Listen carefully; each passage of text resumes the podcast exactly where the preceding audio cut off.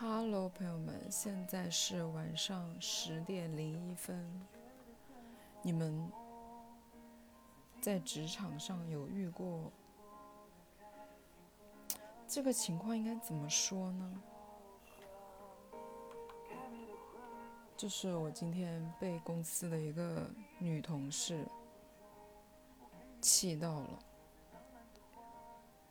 为什么要强调性别呢？是因为今天我我领导交给了我一项工作，就是我要写一个推广的传，就是让我弄一个宣传的推广的那个传播大表。然后那个表格一般来说是用是那个客户经理弄的，就是要把它排到 Excel 表格里面。然后铺排弄上去，就是每个阶段出什么内容，什么就贴那些东西，就是把文案的东西跟策略的东西都贴进去。一般这些东西都是客户经理在弄这些事情，但今天我领导突然把交代这件事情给我，我想说 OK，那我就因为就是我的那些文案跟什么的，我要调整，就是我需要调整一些内容。我要说好，那这个我就把它弄了，我就不不去纠结为什么要让我弄这件事情，就省了麻烦。但你们知道，Excel 表格弄那个传播代表是非常细碎的活，你们知道吗？就是非常麻烦的，你要每个单元格，然后去调整那个单元格里面的内容，然后要你知道有上百上百个。单元格，你要一个一个格子去调里面的一行又一行，就的那个就很就不很简单这工作，但真的就是很琐碎。然后我今天做的时候，我心里还在想说，早知道就不要接下来了，因为本来就不是我的工作。但我也就把它做完了。做完了之后，我就发给了这个项目的客户经理，然后他问了我一句，然后我发完给他，我就下班走了嘛。然后他过了一会儿，回复我说：“你为什么就？呃，就是说我有一个地方日期排排错了，我排早了两天。然后其实我那个传播大表就是按照时间日期弄的，他只要把那三个表单元格往后复制，你们懂吗？就往左移两格，你们懂吗？就是选中那两个单元格，然后剪切一下。”然后往左边两个复制粘贴一下，就搞定了。基本上就是三秒钟可以完成的事情。他让我改，然后他的理由是他不会。作为一个本来这是他工作，他跟我说我好差，我不会。然后就说我没有弄过，我真的是。真的那个火啊，你们知道吗？这个就是客户经理的工作，所有的客户经理都要必须会弄这个工作。他就是，我不知道他是在装傻还是干嘛，然后我就去跟同事吐槽这件事情。然后同事跟我说：“你不要得罪他。”我说：“为什么？”因为他，然后他们说：“因为他就是另外一个老板娘。”我什么东西？What?，what the fuck，就是什么鬼啊？我不是说被吓，我不是那种吓到，我不是说被他的这个 title 吓到，我是被这么大的八卦。为什么我已经在这个公司待了半年了，没有人告诉我啊？我人缘是有这么差吗？然后我还是不太相信，因为他说的就是很模糊。他说他也是隐隐约约听有听说这件事情。然后他跟我入职的时间是差不多久的，然后他跟我说，这个同事跟我说，他说他从入职开始就有连着三个不同岗位的老员工前辈都叮嘱过他不要得罪这个人，跟他保持距离什么什么之类的，就是非常委婉的跟他讲，就是这个人跟老板的关系好像挺好的，然后。我就去试探的问了一下另外同另外同事，结果得到了一模一样的回复，因为他，因为我这个去找他确认的这个同事，他是在在公司待了很久的，所以他就对情况非常的了解。然后我真的是真的很气，那就算你跟老板有染，那这个工作还是你的工作啊，我又不怕你，就是为什么大家都觉得我应该要退让？然后我真的很气，但是我不想要跟这傻逼吵架，因为我不知道有什么好吵的。就是我就是觉得，我真的连吵我都不知道要吵什么，我连骂都不知道要骂什么，你们知道吗？然后我就发了个朋友圈，发了一条朋友圈说：“蠢即是恶，贱即是罪。”我就傻，我觉得这个人如果看不出来我在说他的话，那确实也是，确实也是真的蠢哈。不可能看不懂吧？反正我就是发个朋友圈骂他，然后呢，有一个离职的同事看到了之后，看到了之后来找我私聊。那个离职的同事问我说：“你怎么了？”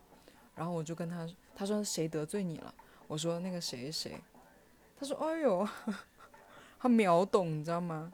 他说：“你怎么那么倒霉啊？”他说：“你前阵子是被那个行政就是。”干嘛了？然后现在又被这个，他说你真是犯小人，你最近你要去拜一拜。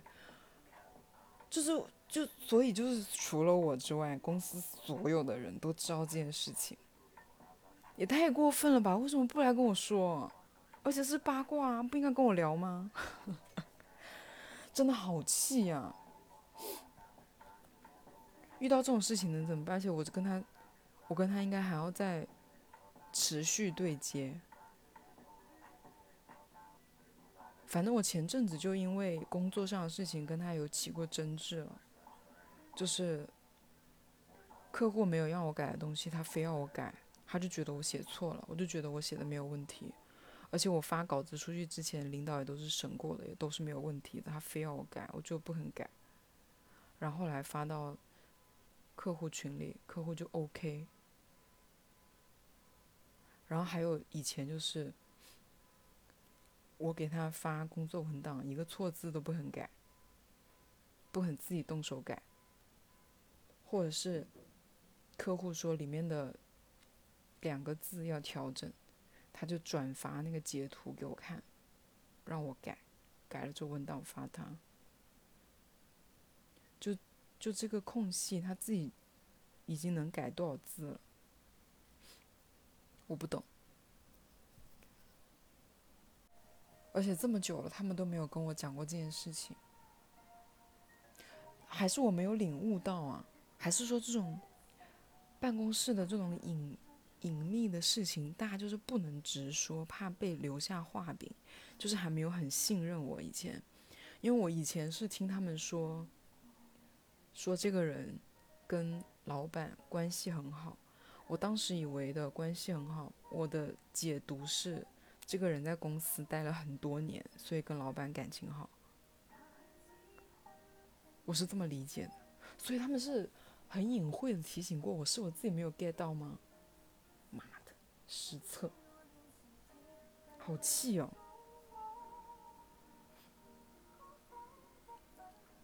但是我决定了。明天他如果再因为这个事情跟我争执，我绝对不会动手的，就是不是打人，就是我绝对不会动手做这件事情、这个工作的，就是他的工作，我再也不要动。好了，跟跟你们讲一个 别的事情，就是我昨天、前天、星期天、星期天下午四点多的时候出门去找朋友打麻将。四点多，我可能是五点开始打的吧。四点多出的门，五点开始打的。然后你们知道我打到几点吗？我打到早上五点，就是我打了十二个小时的麻将。我都没有想到我会打到那个点啊，因为我第二天要上班。我当因为我打的真的，就是就是非常投入的在打，然后。太投入，然后一直没有看手机，好像是过了十一点之后，因为之前看手机是因为有人给我发信息，然后我就给给人回信息的时候看了一下手机，然后大概过了十点之后就没有人找我了，我就没有再看过我的手机。我也不知道是几点，也也不在乎，就也不是不在乎，就是因为真的很投入，你们知道吗？就是那种，你们知道什么叫心流吗？就是你做一件事情做到忘我，就是打麻将打到忘我，我又非常认真的在打麻将，然后等到我十点多之后再下一次看手机，我看的时候已经三点多了。我说都三点多，那管他的，不在乎，反正都已经三点了，大不了就打到打到那个我上班，我直接去上班算了。因为我当时我是输的，就是你们知道输家的心理就是下一把总是要总是可能赢回来的，所以我也没有打算要走，我就是要赢回本。然后我就在那里打到五点，然后有人说不打了。然后五点多回家，我睡觉的时候，然后因为打麻将，你们知道吗？就是，就赌博，就是会让人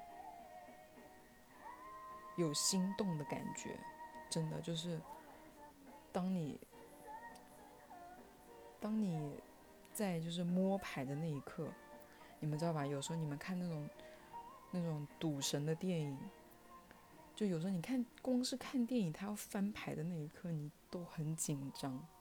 就是我不知道你们有没有打过德州，就当他翻牌的那一刻，你真的，你的脑子会，就是会，就跟你看到心动的人一样，就你喜欢的人跟你讲话那种感觉是一样的，就是会，就是心跳加速，会呼吸急促。神经紧张、兴奋，然后这个状态就一直持续到我回回到家洗完澡躺在床上，快六点了，我还是很兴奋，然后一直睡不着，好像我一直到七点多吧，可能我才睡着，然后八点多的时候我醒过一次，十点多我也醒过一次，然后我迷迷糊糊的也没有醒来，我好像就看了一下时间，然后就立刻就睡着了。然后等到我下一次再看手机的时候，已经十二点了。然后十二点那一次就把眼睛真的就是彻底睁开了，然后看了一下信息。我领导问我说：“你怎么今天没有来买没有来公司啊？”然后我就在想说这个问题我应该怎么回答呢？我想了很久，真的。我先去刷了牙，洗了脸，然后再回来。就是护了一下肤，就擦了一下乳液，然后弄完之后捧着手机想说，做人还是得诚实，因为真的也是没有想出来什么好的借口可以回复。有什么借口你能够告诉他说，就是有有什么合理的借口可以解释你一整个上午消失吗？说生病是不是也不太合理？因为下午我去公司，他就看到我没有生病啊，然后装生病，感冒什么的症状我又没有，而且很奇怪，平时我鼻炎是很严重的，就是还能装一下感冒什么的，但但是昨天起来，哇靠，一点症状都没有。我以前，因为你们知道过敏过敏性鼻炎的人。我不知道别的人是不是跟我一样，但很多过敏性鼻炎的人都是早上起床就鼻塞，然后猛打喷嚏，然后鼻子就塞，然后有鼻音什么的，像感冒的症状一样。但我昨天就是完全没有，就零症状。到了，然后我就捧着那手机想说，真的就是撒谎，我也是撒不了这个谎，就圆不了啊。所以我就如实的告诉了我的领导，我说不好意思，领导，我睡过头了。你就告诉他，把问题还给他，怎么处理就是他的事情。然后我，然后我就问了一下另外别的同事，我问他们，我说十二点去公司，跟下午两点去，因为我们午休是午休两个小时，午休到两点。我说中午十二点打卡跟下午两点打卡是不是一样？他们说是的，因为我们公司有一个还算比较人性的规定吧，就是你迟到的那个时间是可以补回来的，就可以补时长。就是你加班的时间可以去抵掉你迟到的时间，所以我就我就想说，这两天晚上加个班，然后把时长补回来，这样我就不算，就上午也不算旷工，也不算迟到，就算调休了。然后我到了，然后下午两点我到了公司之后，我另外有个同事跟我说。我另外有个同事问我为什么上午没有来，然后我跟他说，我说我上午睡过头了。他说上午领导也在睡觉。我真的假的？我说领导还在给我发信息问我为为什么没有去公司嘞？结果他自己在公司睡觉吗？我另外另外他说不止我领导，然后还有一个坐我旁边的附近的一个同事上午也在睡觉。然后我就去问那个同事，我说听说你上午在公司睡觉。他说他没有睡觉，他还思考问题。他说：“你上午怎么没有来？”我说：“我在家里思考问题。”然后昨天晚上，我因为本来我想说，因为我星期五的时候我就知道我星期一有一个很很重要的工作，就周一的工作，然后会很忙。我本来以为刚好顺便，昨天就把那个补时长刚好就要加班顺。刚好有事做可以加班，结果我不知道为什么，我明明困得要死，就是前一天六七点钟才睡觉，然后睡到十二点，睡了四五个小时，然后熬了一个通宵，我怎么怎么会工作能力变强了？你知道吗？本来那个本来按理来说那个工作我是要做很久的，结果我一个下午。把所有的东西都弄完了，我都震惊了，你们知道吗？然后我就想说，那我回去，我回去回家睡个觉吧，睡个觉，然后睡醒了刚好十二点去公司补个卡。结果回家洗完澡在床上躺着躺着，就是睡不着，然后又很累，不想熬到十二点了，然后就十点多去补了个卡。然后就回家，回家睡觉了，所以今天还得去补一个卡，不然昨天的时长还没有补回来。啊，所以等下我跟你们录完之后，我还要去公司打卡。为了这个工作，我真的是太辛苦了，忍辱负重，付出了太多。最近还有什么事情可以聊啊？最近我也不知道，我最近好佛系啊！我最近睡觉之前都在做冥想。你们会做冥想吗？所以我觉得我已经最近已经是非常佛系、非常 peace 的状态，结果竟然还能被他激怒到，真的太厉害了！那个人就是会听一些冥想的。音乐还有一些冥想的那种，就是会告诉你，闭上眼睛，深呼吸，吸气，呼气，感受你的呼吸，感受空气进入你的体内，你的腹部微微的隆起，然后。放松你的头部，放松你的眼皮，放松你的肩膀，放松你的腰部，放松你的臀部，再放松你的大腿，放松你的小腿，放松你的脚掌，感受你的。你的床在托起你，你很有安全感，现在你整个人都轻飘飘的躺在床上，我就天天在听这些，还挺管用的。你们管用吗？因为我常常会身上有一些莫名的地方在用力，就是我，我有时候就在冥想的时候，他让我放松的时候，我才感觉到这个地方我紧绷着，就我我常常是皱着眉头的，然后紧紧的闭着眼睛，然后会不自觉的。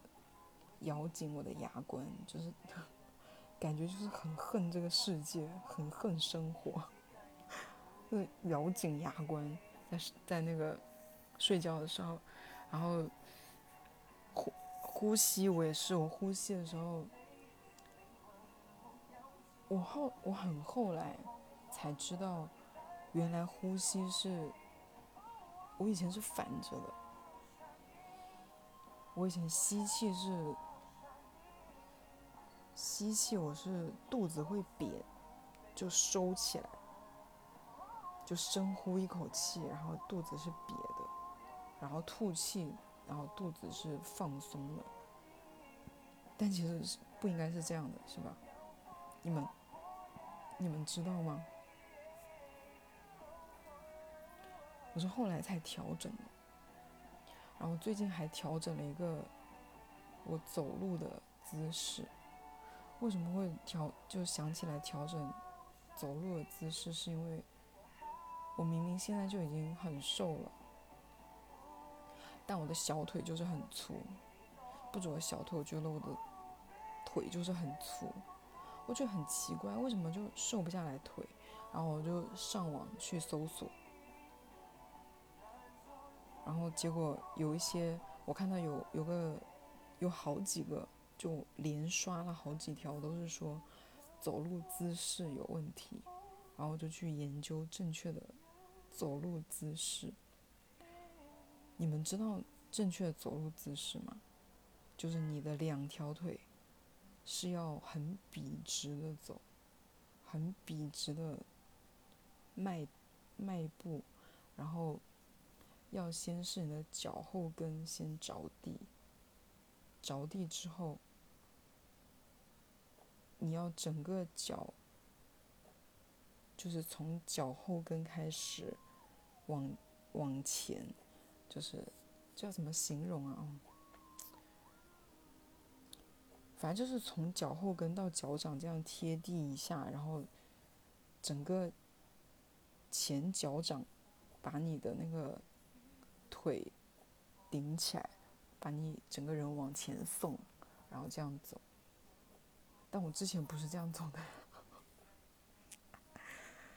我以前是脚掌先，我以前是脚掌先着地，然后他们说这样，就是如果走路姿势不正确，你的腿会，就是会弯，还是什么腿型会不好看，然后什么的，然后走路姿势正确的话。会整个拉伸你的、你的小腿，还有你的大腿，然后你就会越走越瘦。我就想说，哇靠，怎么这么难呢？就是生活真是没有一件事情是容易的。然后我立刻就是在房间里开始 开始走路，然后就是就是跟着那个图片，然后感受一下，就是那个走路的那个正确的走路的方法。